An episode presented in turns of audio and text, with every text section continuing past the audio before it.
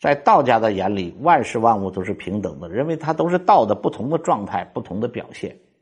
啊，万物平等。他反对的是绝对的人类中心主义，人老认为自己是最重要的、最核心的，所以万事万物可以任人去掠夺，啊，